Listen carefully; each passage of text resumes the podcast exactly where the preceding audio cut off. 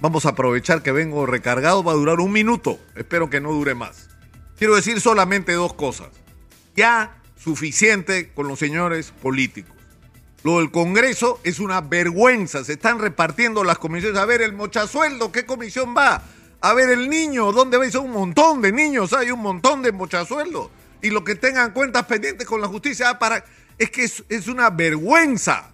Es una vergüenza. Lo que quieren es quedarse hasta el 2026 para repartirse las comisiones, para desde ahí hacer lobbies, para ahí hacer negocios, porque se hacen negocios en el Congreso. Ya tuvimos suficiente, señores congresistas. Lo que están haciendo ustedes es un asco, no nos representan. Váyanse de una vez por todas.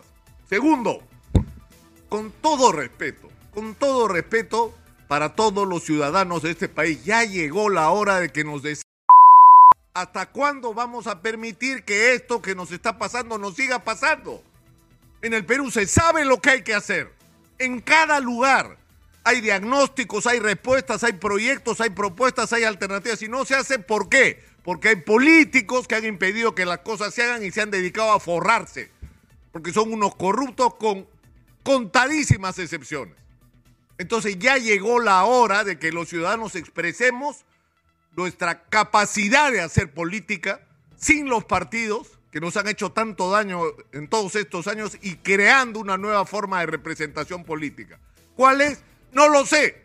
Lo único que sé es que está pasando algo muy importante en el interior del país. La gente se está empezando a reunir, a juntarse las cámaras de comercio, los colegios profesionales, los gremios empresariales, los gremios de trabajadores, agrarios. La gente se está agrupando ¿Para qué? Para formular alternativas y respuestas a cada región. De ahí va a salir un gran movimiento que tiene que hacerse cargo de este país y barrer a todos estos políticos que tanto daño nos han hecho. Yo creo que la hora de quejarse se terminó. Ahora ha llegado el momento de la acción y depende de cada uno de nosotros, porque cada uno de nosotros tiene que saber qué es lo que podría hacer en una circunstancia como esta. Soy Nicolás Lucar, esto es Hablemos Claro, estamos en Exitosa.